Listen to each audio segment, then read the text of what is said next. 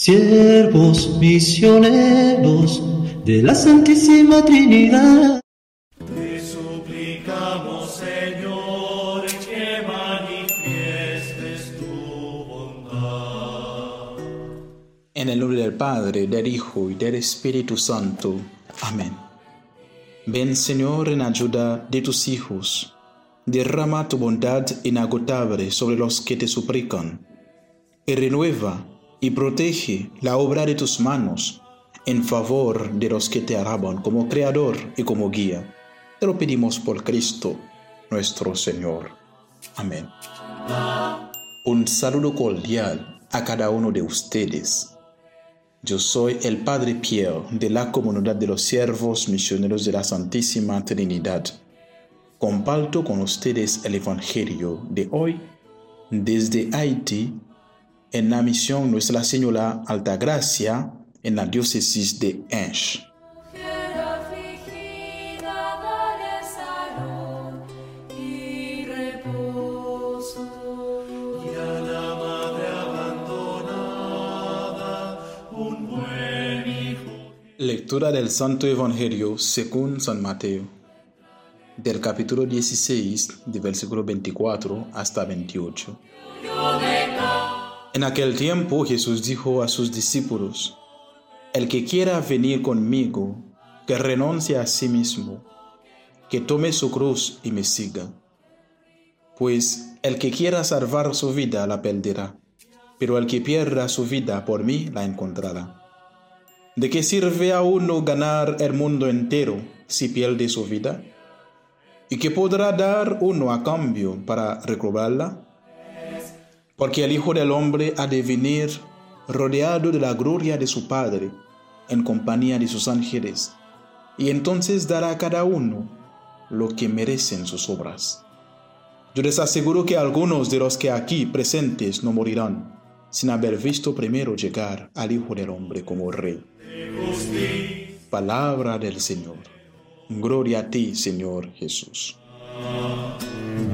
A los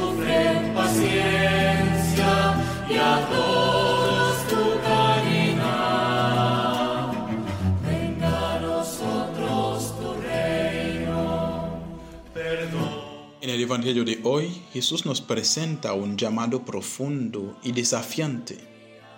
Si alguno quiere venir en pos de mí, niéguese a sí mismo, tome su cruz y sígame. Esas palabras pueden parecer difíciles de entender y aceptar, pero en realidad encierran una gran enseñanza sobre lo que significa ser discípulos de Cristo. Tomar nuestra cruz no significa buscar el sufrimiento ni cargar con cargas innecesarias. Más bien, implica abrazar la voluntad de Dios en nuestras vidas y aceptar las dificultades y responsabilidades que conlleva seguir a Jesús. La cruz es el símbolo del amor redentor de Cristo que se entregó por nosotros para nuestra salvación. Al abrazar nuestra cruz estamos dispuestos a sacrificar nuestras propias comodidades y deseos egoístas en nombre del amor y el servicio a Dios y a los demás. Negarnos a nosotros mismos es un acto de humildad y renuncia a nuestro ego. Mis hermanos, a menudo nuestros deseos y ambiciones personales pueden alejarnos del camino de Dios.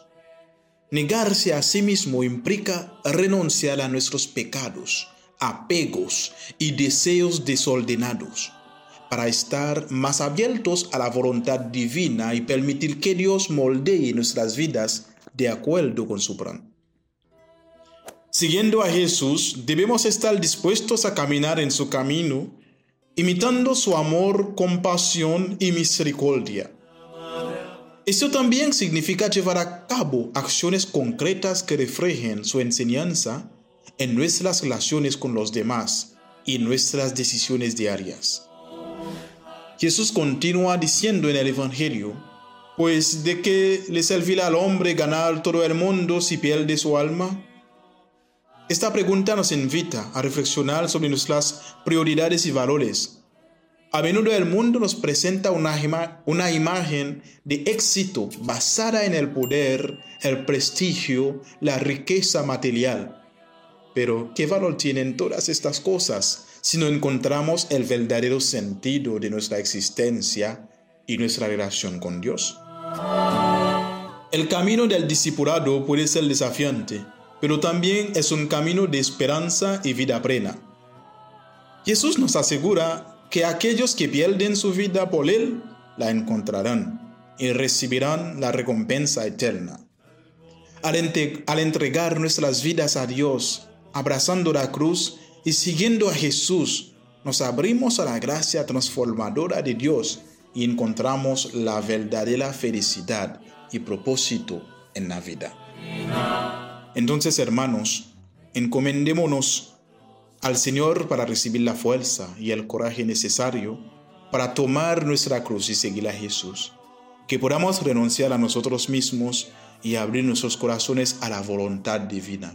Así estaremos en el camino hacia la vida eterna y el gozo en la presencia de Dios. Amén.